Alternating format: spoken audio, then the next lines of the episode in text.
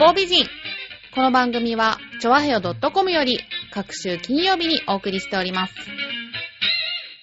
この番組は、音楽、美術、スポーツから、ボランティア、地域活動などジャンルを問わず、多方面で活躍するゲストを紹介する番組です。タイトルの八方美人は、韓国語では褒め言葉で、多彩多芸、彩色兼美などという意味です。はい、ということで、今日のゲストはこの方です。声優ナレーターの横尾まりです。よろしくお願いします。よろしくお願いしますえー今日は声優ナレーターとして活躍している横尾まりさんをゲストにお迎えしております。横尾まりさんの出演した主な代表作なんですけどね、すごいですよ。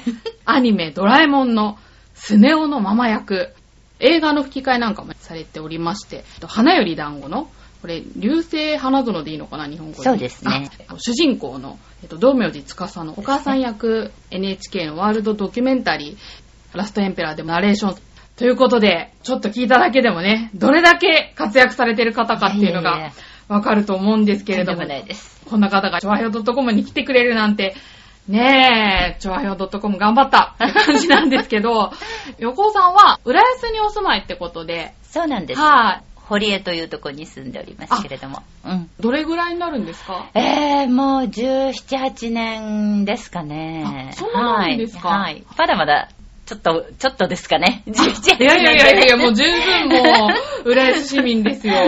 そのお仕事の関係とかで、浦安に来られて？うん、そんそんなことないんです。ずっと、本当は、あの、東京の方が確かに便利なんですけれどもね。ねあの、うんまあ、でも、浦安でも地下鉄使ってどこにでも行かれるので、出身って、出身はもう東京あ、東京なんですね。ずっと。あだから初めて、あの、離れたんですね。東京23区から。あ、そうなんですか。はあねえ川一つ越えても千葉県ですもんね。そうですね。はい。初めてです。そうなんですか。でもね、そこで18年。そうですね。うんみんな、あの、いい人でしょ浦安の人って。あなそうですかうんあの、なんだろう。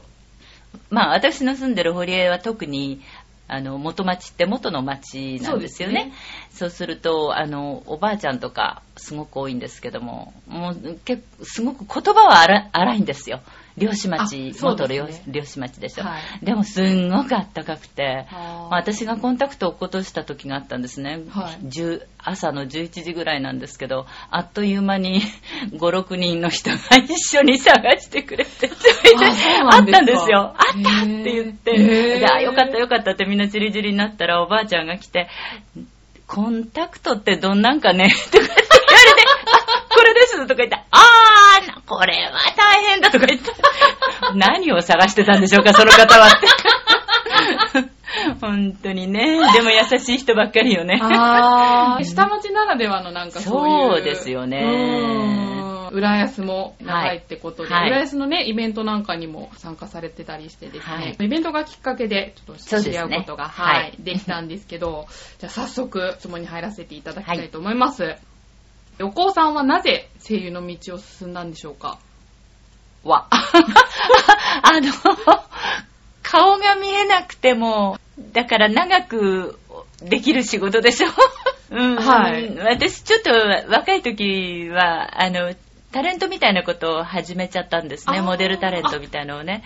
で、でも、はっと考えて、あ、これは若いから今お仕事があるんじゃないかなって思って、で、うーんずっとなんか仕事をしていくためには何をしたらいいんだろうと思って、それで、あの、あ、もともと外外国映画の吹き替えの仕事をやってみたいっていう気持ちがもうずっとあったんで、はい。あだったら今これからでも遅くないからちょっと養成所行ってうん演技の勉強をして、うん。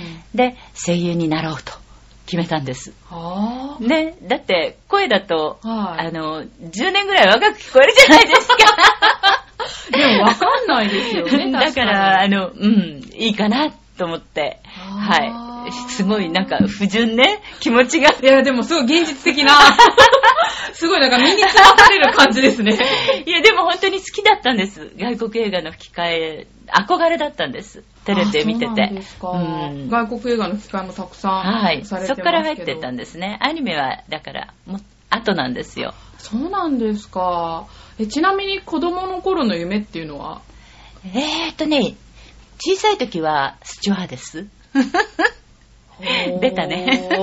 スチュワーデス。はいそれで、えっ、と、高校の時がアナウンサああ、なるほど。で、大学受験失敗しちゃったんで、諦めて、そしてうろうろしてたらたまたまちょっとしたオーディションがあって、はい。で、ラジオとか、なんかそういうので喋るようになって、で、まあ、いわゆるタレントっていうんですか、はいちょろっとこうテレビ出たりとか、はい。うん、やってて、はいあ、だから若いうち そんな、ななんとも言わなくても思ったんです。そうなんですか。今日は珍しくメールを募集したんですけど、なんかいっぱい来てるんで、じゃあちょっとはいメールの方もね、ご紹介していきたいんですけど、えっ、と、これちょうどいいな。ラジオネーム SN さん。横尾さんに質問です。今は声優さんはたくさんいますが、昔は声優という職業の人がほとんどいなかったため、役者が声優をやっていたと聞きます。横尾さんは役者から声優になられた方ですか？あ。っていう。そう、私が入った時は確かにもう周りはや、本当に役者さんばっかりなんですけど、私は何しろ声の仕事がしたくて、でも舞台の修行をしなきゃいけないということで、2年間は、あの、ちゃんと舞台を踏める役者の修行をしましたけれども、うん、でも、もうすぐ、卒業してすぐにそういう声優の事務所に入りました。そうなんですね。はい。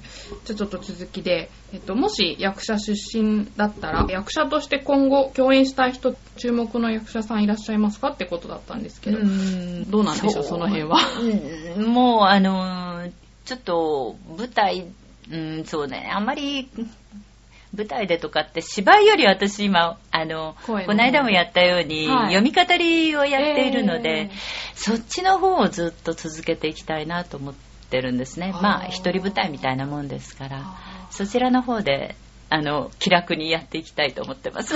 ねでもそういう意味ではね、本当に思い描いた通りの夢を、そうですね。えーえー叶えてるってことだと思うんですけど、え現在、先生として今おっしゃっていたカルチャーセンターのええ朗読の講師、そしてまたはあの養成所のはい先生とかもされておられると思うんですけど、実はね、チョアヘオの火曜日配信ハッピーメーカーの天瀬まゆさんの、はい、声優養成所時代の先生っていうことで、なんか恥ずかしいよね。私も聞いて驚いたんですけど、学生時代の天瀬さんってどんな子だったとかって。もう今と同じように可愛かったですあ。とっても。それでたまたま浦安に住んでるということで、い電車で偶然会ったりとか、なんかこう、すごく近い感じがして、はい。うんあ、とっても可愛い方ですよね今もこの間ね、久々にお会いして、相変わらず可愛いなと思いました。あ、そうですか。あの、多分これ聞いてると思うんで、喜ぶと思います。はいじゃあ、またメールをご紹介します。えーっと、キャンキャンさんでいいのかな？ラジオネーム、キャンキャンさん。声優を目指してます。横尾さんから見て、売れていく声優さんとはどんな声優さんですか？また、売れていく声優さんっていうのは教えててわかりますかっていう、なんか辛辣な質問なんですけど、これどうなんでしょう？そうですね。やっぱり、うん、あの、もともと可能性を持ってる人みたいのは、ちょっと、やっぱり、ちょっとしたきらめきとか、うんオーラとかありますよね。あうんだから、そういうものがあったり、はいあと、そうですね、あの、才能があっても、それに溺れてしまう人もいるわけですよね。はい。うん、だからあの女の人はね割とすごく頑張り屋さんだし努力するからはい。大体養成所なんか2年間ぐらいでまあ大体うんわかるんですよあ、そうなんですか。まああのどれだけ、えー有名になるとかそういうのはわからないですけど、はいあこの子はやっていけるかなみたいなわわかるんですけれども男の子がねわからない男の子って遅咲きなのねあ、そうなんですすか。ごい遅咲きなんですよ。だから、バッとこう、あの、きらめく子もいるんですけど、なんかちょっと、でもこの子もしかしたら可能性あるんじゃないだろうか。もうちょっと長く見てあげた方がいいのかなって思うような子が結構、やっぱり、うん、じっくりこう育ったりするんですよね。だから、あの、2年間で、うん、ちょっともったいないなって思う子もいますよね。あそうなんですか。うんなんかそういうね、男女の違いってありますよ。あ、そうですか？うんうんへー。女の子ってほら、一生懸命勉強するじゃない。そうです言ったね。ことなんかも。はいでも男の子って割とそうじゃない子もいるでしょ。そうですよね。うんでもそういう子も結構大器晩成型だったりするわけね。ああ、じゃあ、それはそれで可能性もあるっていう。あんそうなのよね。そうなんですね。だから、はい。ちょっともう男の子の方が難しい見極めが。あ、そうですか。えちなみに養成所って男女比ってどんなもんなんですか？あのね、やっぱり私が養成所行ってた時もそうなんですけれども、あの、男の人の方が少ないんです。あ、だから、そうですか。あの、3分の2が女性ですね大体。でもまあ、そうですよね。世の中ねのえ。というか。うんうんでもあの、声優の役としては男性の方が多いんですよ。だって外国映画なんか見てもほとんどあ。特殊な映画じゃない限り、男性の方が役者さん多く出てるわけまあね。あねまあ、アニメは別ですけどもね、だはい。例えば女の子いっぱい出る、出たり、女の子が男の子の役やったりするから、うん。あの、アニメの世界は別ですが、外国映画の方はもうほとんど男の人ですよね。でも男のが少ない。そうなんですか。うん。じゃあ、男の人が声優になりたいって言ったら、女の子よりは、そのうん需要も多い。と思います。あナレーターもそうですよ。ナレーションやる方は男の人の方が多いですよね。ね作品見てると。そうですねだ。から女性は本当に狭き門なんです。いっぱいなりたいと思う人がいいる割には場所が少ない。だから頑張ってるんでしょうね。あーええなるほどね女の子の方が頑張ってますよ。そうですそうか。ちょっと私の時代と違うからみんな大変だなと思う。横尾さんの駆け出しの頃っていうんですか？うん、私はまだ、あの、本当にこんな声優なんて言ってもね、え、どこの声優にいるの？とかって言われて、えー国分寺とか言って、レジ叩いてるな、とか言ってね、それで、うーんって言われちゃう時代ですから、今だったら声優って言えばすぐ分かってくださるでしょ？そうですね。でもそういう時代なんで、そんなにあの、うん、結構い、あの、お仕事には恵まれてますよね。あそうですか。えちなみにでもそういう時代、こういうことに苦労したとか。うんあの、今の人たちと違って、その専門学学校がないんですよ。私も演技だけ教わって、マイクの前とかススタジオで喋ったことなくて、いきなり現場ですから。最初、外国映画の吹き替えなんだけれども、はいあの、もう何しろマイクの前で喋ったことないから、どうやってマイ、あの、なんだろう、あの、ラジオやなんかのはちょっと仕事やってますけど、はいそうやってマイクの前で画面を見ながらのお芝居ってやったことないわけですよね。だからもちろんマイクの前、どうやって芝居していいかもわかんないし、なんか、はぁって言ってる間に、その役がもう一言な、だから最初は。ねう。んそうすると、はぁと思ってる間に、もう自分の役がなくなっちゃったりとかして、ああ、どうしようって言えなかった、みたいなね。うん。今の子はそういうのないですから。もう絶対、あの、緊張してマイクから外れたとしても、はい。喋りますよね。だからすごく羨ましいなとあ。なるほどね。うん 少ない分、その補ってくれるものもなかったっていう。そうですねだからもう全部現場でお金いただきながら勉強したいの。そうなんですね。そうですねでもね、その話きっと今の。今の人たちの方が恵まれてますよね。あちゃんとそういうスタジオの勉強もできたりとかしますでしょ。だから、あの、いざと言って、そりゃ緊張するかもしれないけれども、うんあの、割と仕事こなせますよね。まあそうですね。まあこういうインターネットラジオとか、自分でいろいろうん活躍の場も開けるし、ですよねそういう意味では、はいまあそういう部分もあるかもしれないですね。続いてまたはいメールが来てますので、えっ、とじゃあこちらは、ラジオネームコクンさん。めぐみさんゲストの横尾まりさんこんばんは。こんばんは。横尾さんといえば、もちろんスネ夫のママさんですが、僕が大好きだったのは、魔法陣ぐるぐるのナレーションです。はちゃめちゃな世界観をぐっとまとめる、ピリリとした表現が大好きで、毎週見てました。ディズニー映画、美女と野獣では、セクシーなモップさんも演じていらっしゃいますよね。あ、ディズニー映画も、あ、一本だけ、そういえばやりましたね。あ、そうなんですかあの、。えーあの、食、食代のなんか、男の人に、あれはみんなほら、変えられてるでしょ？あーはいねはいはいで、私は毛羽たきっていうの、はいそうそれ、畑のこのはい毛でつけて、はいそれに変えられてしまってて、はいで、食材のルミエールという男の人に恋をしてるんですよ。はい。それでいつも、ルミエールアンとか言いながら、すごいそういうそういう役でしたね。はあーあ、これい。ね、まあプロフィールに。よくそんなのをご覧になったんですね。ねえ、すごい、これ コアなファンですね。先日の U スタイルで拝見した朗読も、普段朗読を聞く機会はないのですが、その世界観に引き込まれました。あら、はい来てくださったんだ。来てくださったんですねありがとうございます。質問はお仕事とは関係ないのですが、横尾さんはお酒がお好きと聞いたことがありますあ。れ、この間言ったのかな？あれ？あれ？あれ？飲まれてますよね、ステージのところで。おすすめのお店はありますか？浦安のだと嬉しいけど、浦安以外でも。また、横尾さんはお料理はしますか？得意料理は何ですか？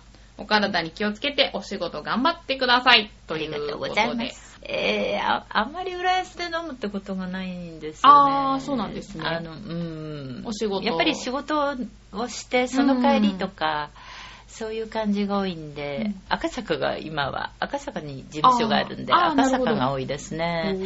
こっちだと、あの、最近はちょっと行ってないんですけど、あの、私の語りの会なんかにも来てくださったりして、あの、ちょっと大人の、大人のバーなんですけども、東西線の方の浦安のはい。駅からちょっと、あの、清流神社の方に行った方に、シノンというお店があるんですけど いつも来てもらってるから、ちょっと宣伝になっちゃうけど、そこはなかなか大人の雰囲気で美味しいカクテルも作ってくれますあ、ね。そうなんですえね。ーあと居酒屋だと、どこだろう？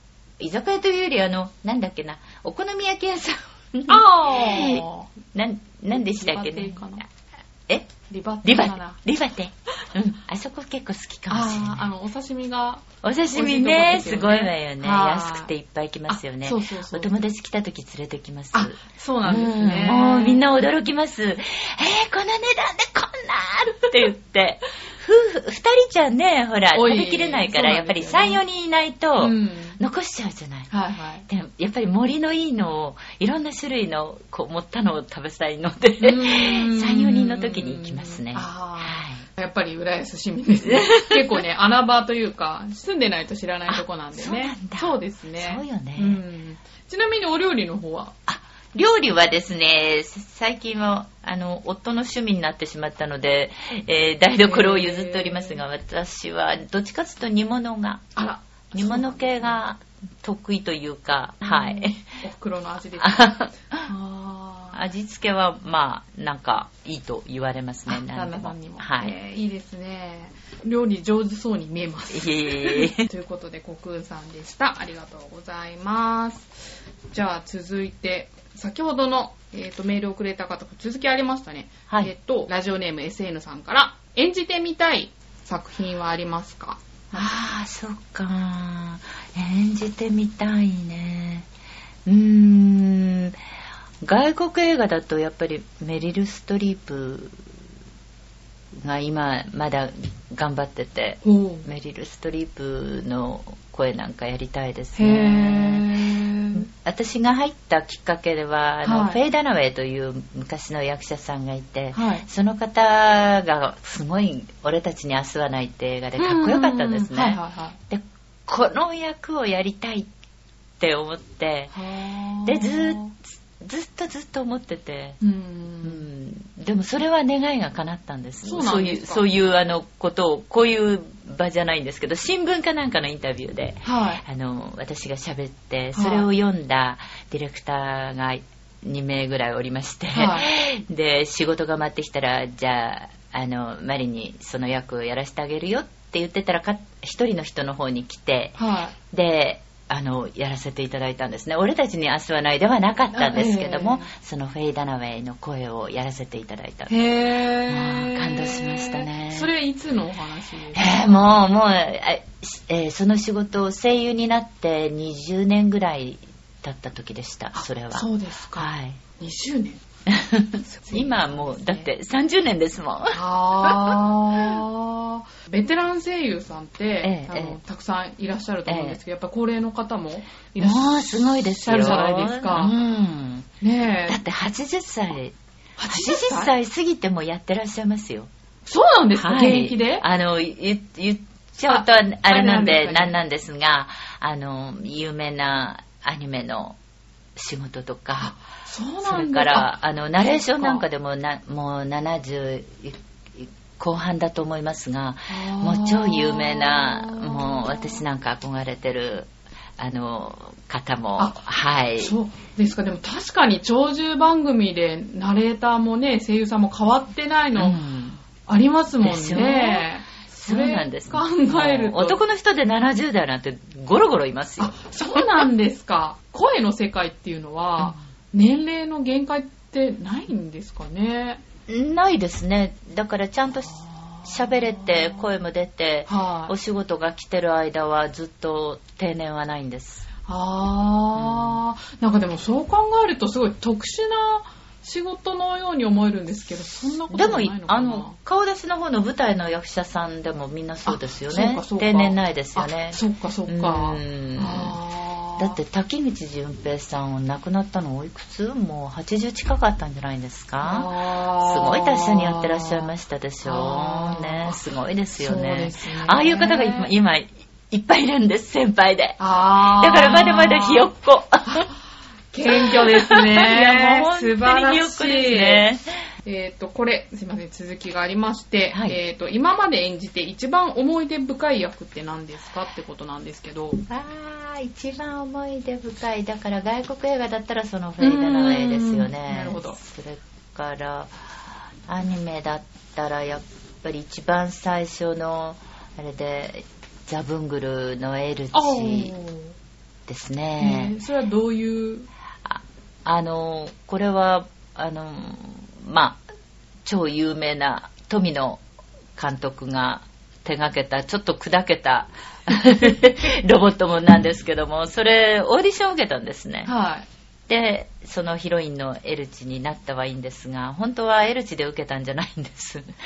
あのちっちゃいあの子供の役でえー受けてチルという役があったんですねでそのオーディションを受けてそしたらばちょっとこれやってみてくれないって富野監督に言われてやったのがエルチで16歳でおこの女の子の役なんてやったことないから、うんでねえとかって思ったんですけどはいやったんですねはそれで決まっちゃったい。へー。でそのチルっていう役はあの今タラコちゃんって言あってーははい。い、あのちびまる子の声の、はい。彼女がやっぱりそれがデビューだったんです。あ、そうなんですか。それでチルをやって、はい。その時からだから知り合いあですごく仲良しなんだけどそうなんですね。どんどんとすごい名前がうん。出てきてますけど、続いて、はい。まあちょっとアニメのやっぱメールが多いんですよね。ラジオネーム、なにわの弱々しい乙女さん。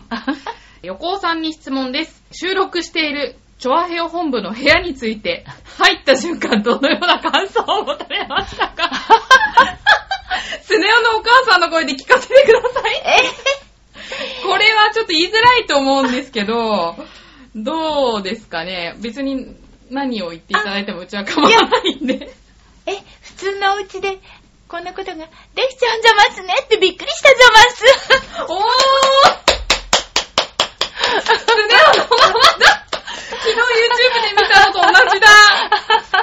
ありがとうございます。でもくつろげますよね。あありがとう。なんかね私足伸ばしてますもんね。ありがとうございます。扇子で仰ぎながらお茶飲みながこんな。らなんかいいですよね。ベテラン声優さんをね、こんなところに押し込めてちょっとどうしようって感じなんですけど、これナイスな質問。ありがとうございました。なにわの弱々しい乙女さんでした。じゃあ、あの、続いてドラえもんの話をおはい。聞きしたいんですけど、ドラえもんの作品の中えでえ、なんか印象に残ったセリフとか、そういうのとか、えー、印象に残ったっていうか、あの、何しろ、何でも、ちょっとこう、ざますとかってつけちゃったりとかし しますでしょ？はい。だから、あの、セリフでも、そうですね。ざますとか、なんとか、ざましょとかってやってもいいですかね？みたいな感じで、ちょっと語尾直しちゃったりとかしましたね。あー、なるほど、なるほど。でも、いつもあの、何しろ、我が息子、はい。スネちゃまが、もう世界一なわけですからね。もう、ですからもういつももうスネちゃまにこう愛情を持って、だからもうおやつでも何でも、スネちゃま、スネちゃまってこう追っかけ回してる感じがあるんですよね。何でも OK みたいなね。陽光さんが私、スネ夫のママに見えてきました。一見ね、本当にモデルさんみたいな感じの方なんですよ、陽光さんって。いや、なんか声の力って、すごいですね。これもメールで来てるんですが、えー、ラジオネーム、カエルの親子さん。声優さんは、ベテランになると、どんどんアドリブを入れてええ、共演者を笑わせたり、困らせたり、いろいろするって聞いたことがあります。ドラえもんの声優さんたちで一番アドリブが多かったのは誰ですか？またはアドリブで起こったいろいろな話を聞きたいですっていうことなんですけど。でもドラえもんは、あの、アドリブは言ってないですね、ほとんどね。あ、そうなんですか、ええ私がだからこう、あの、早く上がってしまってそこにざますつけたり、あの、ちょっと語尾をね、あの、普通じゃ済まらないからってそういう風に、はい。あの、ママ、ママっぽい感じでやってもいいですかみたいな、あの、音響監督の方にお許しを得ることはあっても、突然そこでっていうのは、ドラえもんの場合はなかったです。それより、はいあの、タイムボカンの時は、ちょっとありましたねあ、。そうなんですか？あのはい。あれはな、なんていう役だか忘れちゃったね。柳ジョージさんという大ベテランの方がいらっしゃるんですよ。はい何の役だったっけな？なんか3人、あの、ドロンジョ様との、あの、家来の、とぼけた方のね、あの、はい人なんですけど、その方は結構、なんか、ぐちゅぐちゅなんか言っちゃったりとかしてましたね。でも、そういう役だから、役だからなんか許されてしまいますでしょ。うんあ本当はあの何の断りもなく本番でそういう風な違う台本と違うことを言っちゃうのはルール違反なんですよ。もし変えるとしたらそれはちゃんとあのこここういう風に言いますみたいに事前にお約束ししないといけないのね。ああ、まあそうですよね。うん周りが混乱しますよそう、ね。だって言われて、相手役だったとして、言われて、えっ？てうん困りますもんね。台本があってもアドリブっぽく聞こえるって、でもすごいですよね。ああ、そうですうねん。そういうことも、結構みんなちゃんと、あの、台本通り喋ってるんですけどね。そうです うんか。ちょっとこうアドリブっぽく聞こえたりとかするものもちゃんとあの台本にあったりするんですよ。はあ、えー先ほどのあのタイムボカンのお話はいしていただきましたけど、その関係のメールも来てるのはいでちょっとご紹介しますね。こんにちは。横尾先生のプロフィールを見ていて、愚かぶをやっていたと聞いて驚きました。タイムボカンシリーズ大好きだったので、ぜひ愚かぶを聞かせてもらえませんか？っていう。またこれはもう30年以上前だから、もう今違う方がね、前の、あの、タイムボカンせ、ん？去年だか一昨年だかやってましたよね、新しいシリーズねって。うんうんですからまあ、いいかなと思うので、では、一つ。はい。おろかぶ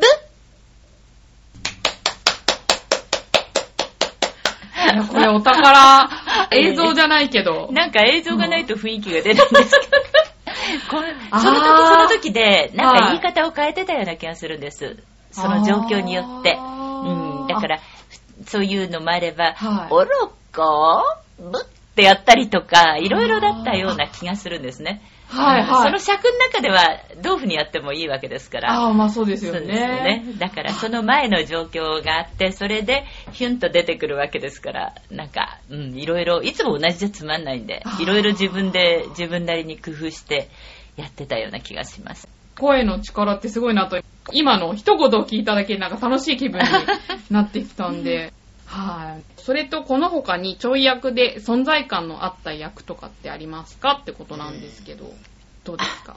はい、タイムボカンぐらいですよね、そういうので、もう、なんか、一言でも人気が出ちゃうって、ああれ好きとかね、はい。そういう風になるのって、タイムボカンぐらいしか私は知らないんで、はええ。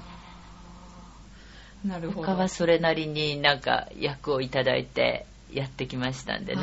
あー先ほどね、あの、はいスネ夫のママの声が本当に自然に 出てきたんですけど、例えば普段の生活とかで、思わずスネ夫のママが出ちゃったりするときとか、そういうの 普段はないですね。うんでもあの、なん、なんでしょう。喋っ、友達なんかと喋ってて、はい。ちょっとこう、あの、普段のこの声と違うアニメっぽい喋りを、こう、ちょっと入れてみちゃったりしちゃう。それは自然になんですよ。あーなるほど偶然、はいうん。たまたま出ちゃったりすることはありますよね。あー、なるほど。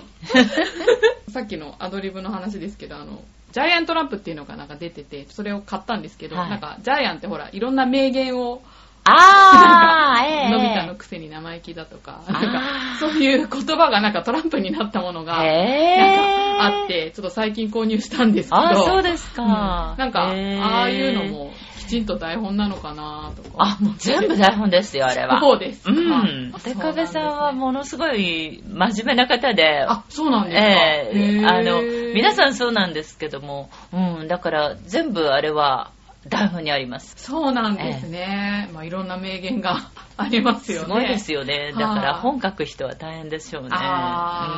台本だってことですね。はい。じゃあ続いて、ラジオネーム、マカレットさん。ハイジの主役の方が、ハイジの声をやった後、その印象が強すぎて2年間仕事が来なかったと前テレビで言ってました。横尾さんもお母さん役が多いように思います。イメージが定着すると、仕事がやりやすい、またはやりにくいとか、そういうことはあるんですか？あー一回お母さんやるとお母さんずっと来ますね。あ、そういうもんなんですうん。か、あの、私、最初はお母さんなんかやってないですよね、アニメで。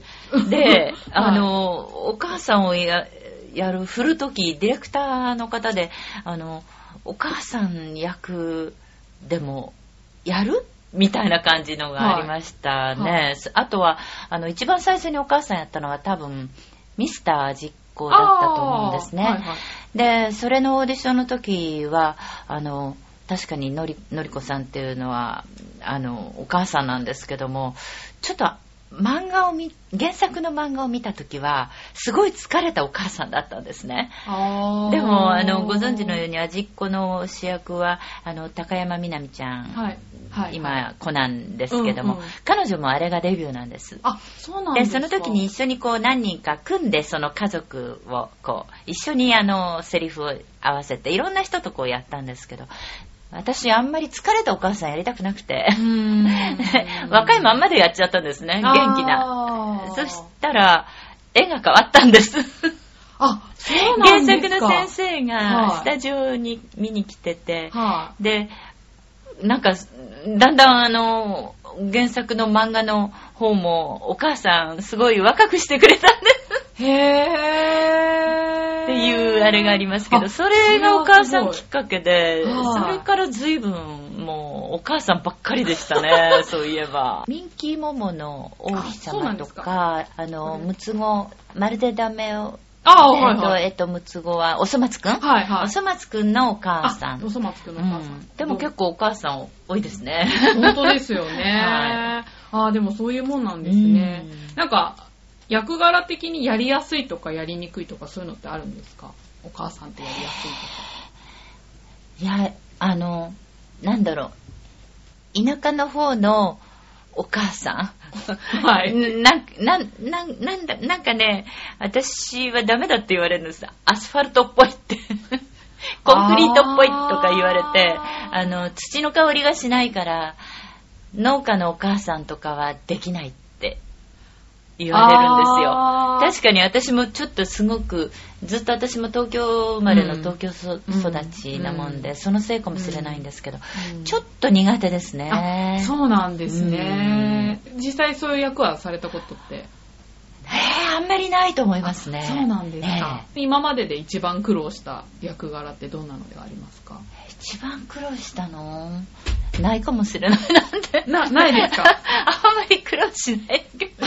あの、うー。ん、最初は絵を見て、え、これ私？みたいな感じはあるんですけど、はうん、やってるうちになんとなくじ自分なりのものにしてしまうので、あまり苦労はないです。そうなんですね、はい。すごい。え、ちなみにデビュー作って、あ、デビュー作ですから、アニメは、そのザブングルと、それからタイムボカン。ああ、ですそうなんですか。えータイムボカンでも、あの、オロカブちゃんが出る前のジュジャクピューターっていうのが出たんですけども、そのジュジャクピューターがデビューです。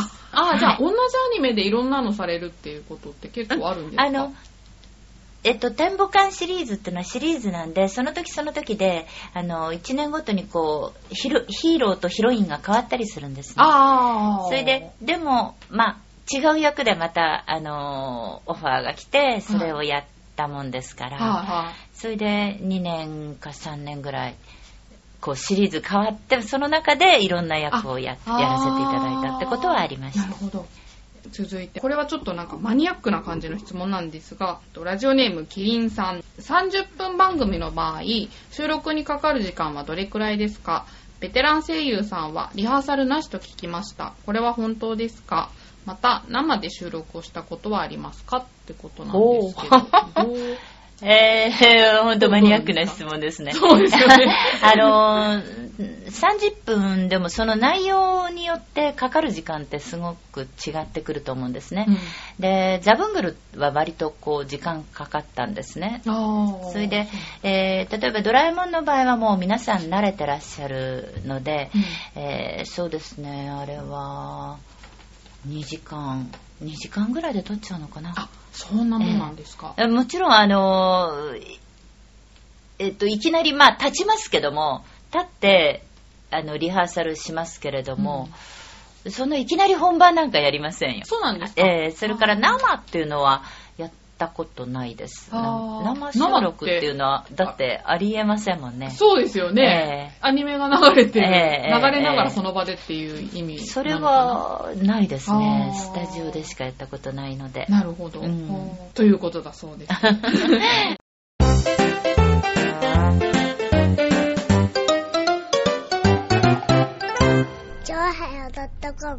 だいぶアニメの話が続いたので、朗読とかそちらの映画とかの話もちょっと聞いてみたいと思うんですが、洋画の吹き替え、もともとされたかったっていうことですけど、洋画の吹き替えとアニメって違いがあると思うんですけど、うんなんかアニメと違ってこういうことに気をつけなければいけないとか、そういうのってありますか？やっぱり、あの、外画の場合は、もちろんセリフもありますし、うん耳で聞きますよね、はで、向こうの方がちゃんと演技をしてるわけですよね。うんですからやはり、それに沿った、見てる方が、あの、やっぱり違う感じを持たないように。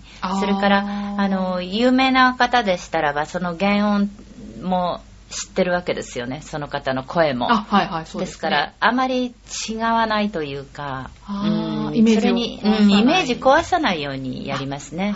で、アニメの場合っていうのは、まず、声がないですよね。そうですね。見た、見た感じで自分で作り上げていくわけですよねただ、作家さんの方のイメージもあるんで、それはもちろん聞きますけれども、あとは、あの、うん要するに絵ですから、うんうんうん。もっとこう、生き生きさせないと、絵が動いてくれないんじゃないですあかー。ですから私たちがこう、息吹を吹き込むわけですよね。はい。ですから、あの、そ、もし外画の方、シリアスな芝居をしたとしたらば、もうちょいデフォルメして、あの、芝居をやります、セリフは。あー、うんそっか。そう、なんか、吹き替えって、あの、外国語なのになんか、口が合ってるじゃないですか。あれはね、翻訳の方が素晴らしいの。そういうことなんですか。うんそういうふうにきっちりもう何回も見て、それ専門の翻訳の方がいらして、はいその方たちがちゃんとあの、そういうふうに、あの、書いてくださってるんですよ。ですから、それに、私たちはただやるだけで、まあ、たまに合わない時はもちろん、うんあの、相談して変えてきますけども。うんあ、そうなんですね。でもなんか、全然違うんですね、やっぱり、アニメとは。そうですね。洋画とアジア映画、例えばね、先ほどの花より団子の。はい。台湾映画なんですけども、ええあの、うん、あの、韓流なんかは今流行っててたくさん流れてますけど、結構、お芝居が、割と、あの、アメリカとかあっちの、の人よりかも、大きいんですよね。あ、大げさな感じ芝居がすごくリアクションなんかもものすごく大きいんですよ。そうなんですか？どっちかっていうとへー、なんそうか意外。そういう感じしないでしょしないです。そうでもないんですよ。同じアジア系でも日本人の芝居よりかもものすごく、あの、芝居してます。そうなんですか？うんだから、あの、逆に言葉は、言葉として聞いちゃったりすると、合わなくなるんじゃないかなってちょっと思いますね。そうですか。えーですからやっぱり絵を見て、うん。その向こうの方の演技に合わせた芝居やっていかないと、うんちょっと違っちゃうんじゃないかななんて思いましたね。うん、特にあの、あれは花より団子は、はいその役者さんがすごいんですよ。ああ、そうなんです、で、ね。あの、はい魔女みたいな方、社長なんですけど、ものすごいやり手のねあ、ちょっと怖い。そですよねその時、彼女が出て、怖いあれを喋ると、テーマミュージックみたいのが出るんですよね。なんかまるでアニメチックな作りなんでね。だから結構、あの、うん、大きい芝居してましたね。そうなんですね。あの、テレビの、日本のテレビドラマでは、加賀まりこさんがね、はいおやりになりましたけどもね、はいはいはいあの、やっぱり向こうはすごいですよ。オーバーアクションなんだ。はいお国柄っていうかなんかあるんですね。あるんでしょうね。声を出す上で、なんか普段心がけてることとかってありますか？あ、あの、やっぱり、いつまでも 声をちゃんと出さなきゃいけないので、えーまず、普段の生活的には風邪。風邪を気をつけてますよね。はい、ですから、帰ってきたら、えー手を洗う、うがいっていうのはもう習慣ですよね。はい。それと、やっぱり、あの、だんだん年を取ると、うん高い声が出なくなるとかって聞くんで、うんあの、声楽をあー、そうなんボイス。トレーニングとして、クラシックの。ボイストレーニングをあなんか、やってます。あ、そうなんですか。あ聞いてみたい。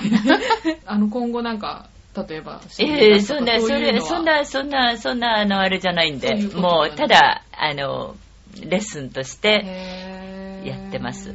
同じ声出すって意味では音楽も、あの、共通の部分もあるし、うんあ、そう、そういうふうにやった方がいいんだって思うような新しい発見があったりとかして、あの、面白いですね。あそうなんですね。一つのことやるために。うん。あのこといろいろ。ずっと一生やっぱり私たちは勉強なんでずっといつももちろん声磨きもそうですうしん。全てにおいて。う、うんプロフェッショナルはすごいいやいやいや。じゃないとお仕事来なくなっちゃうから。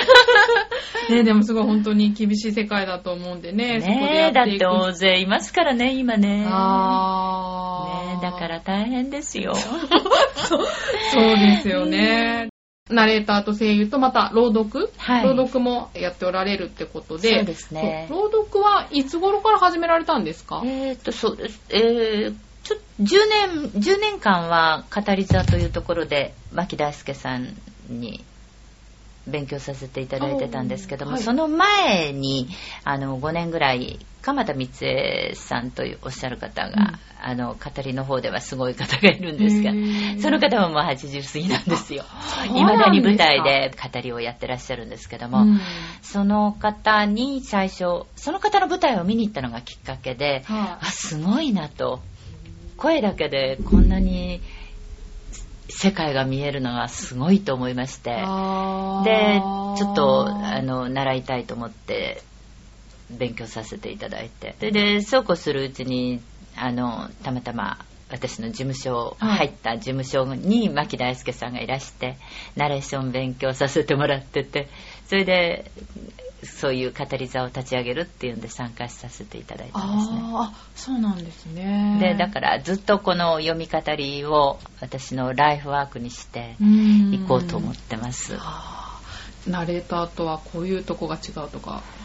あナレーションとそう、うん、ナレーションとはちょっと違いますよねうんあのうんやっぱりそのいろんな読み物によ読み物があってそれをこう耳で聞いていながらその情景を描いていくっていう世界なんでやはり自分でそういうものをしっかりとこう心の中で思ってって情景をこう広げていかないと聞いてる人たちにもその情景が見えないんじゃないかなと思うんですね。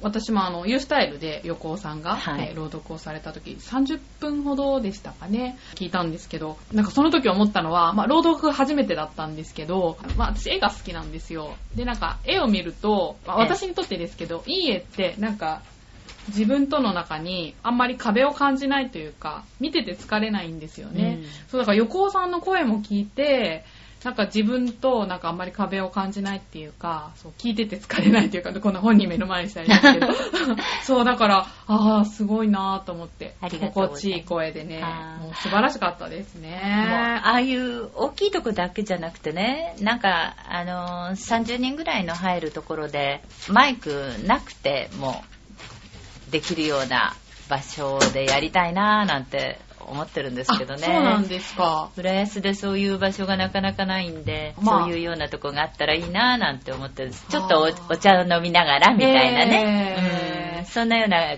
こう、カフェテラスみたいのがあったらいいなぁなんて思ってるんですけどね。ああ、いいですね。聞いてみたいですね。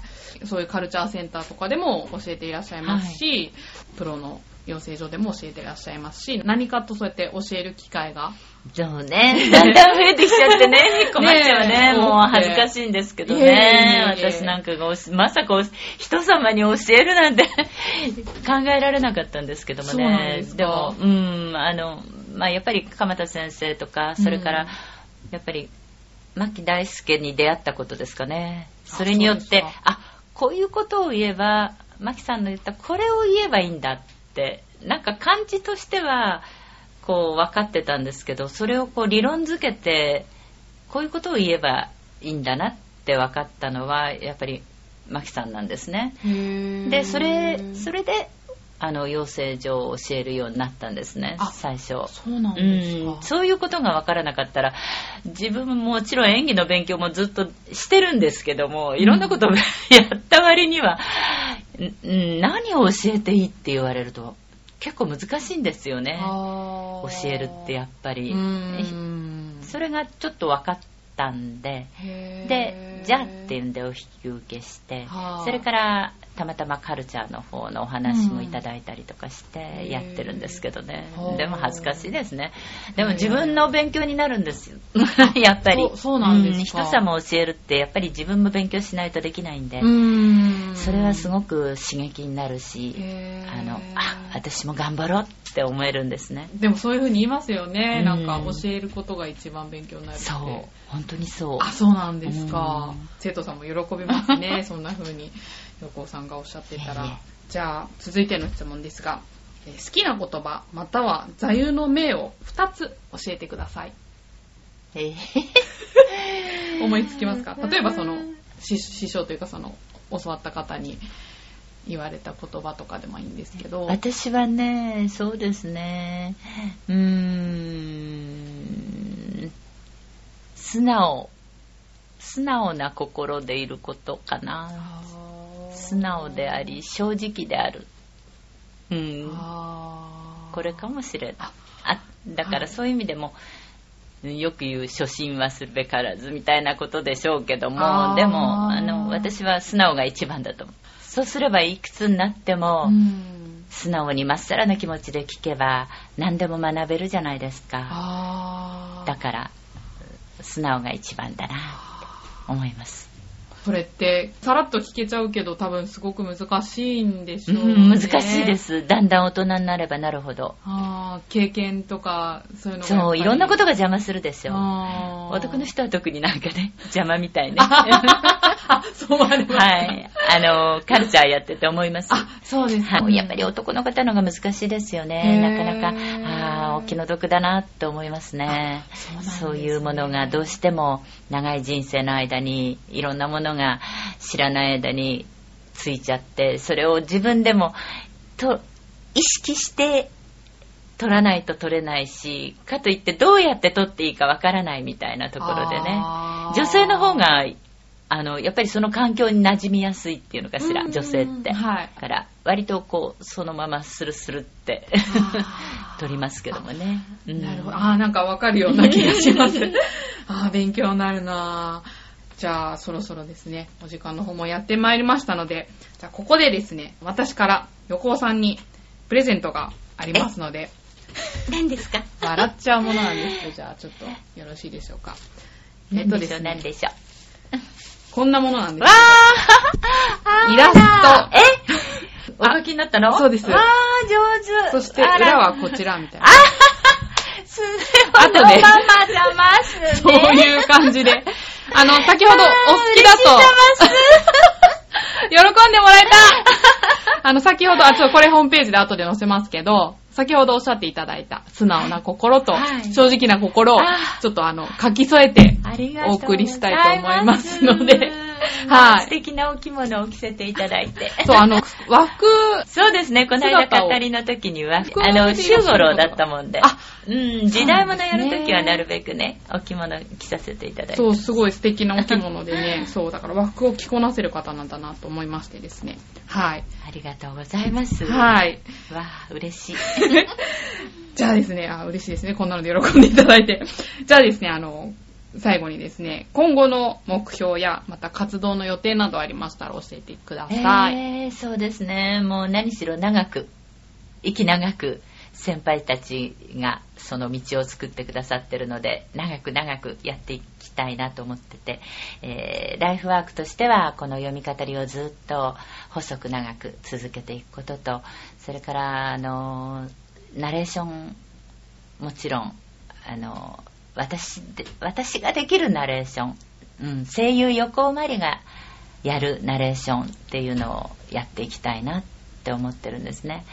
でもやっぱり外国映画もや、やっぱりやりたいなって思ってます。うん目標いっぱい、夢いっぱいで。欲不可なの。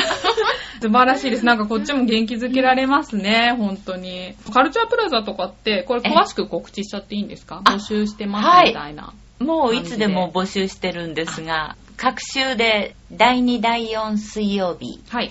の朝10時から11時半までの1時間半やってます。木浦安そうですね。のイルマーレ駅の。そうですね。はいその中ですね。はい。なんでね、あの、そこの、あの、カルチャーというところです。はい。はいじゃあ興味のある方、はいぜひアクセスぜひぜひしてみてくだだささい。はい。ということで、えー今日のゲストは、横尾まりでした。はい、ありがとうございました。ありがとうございました。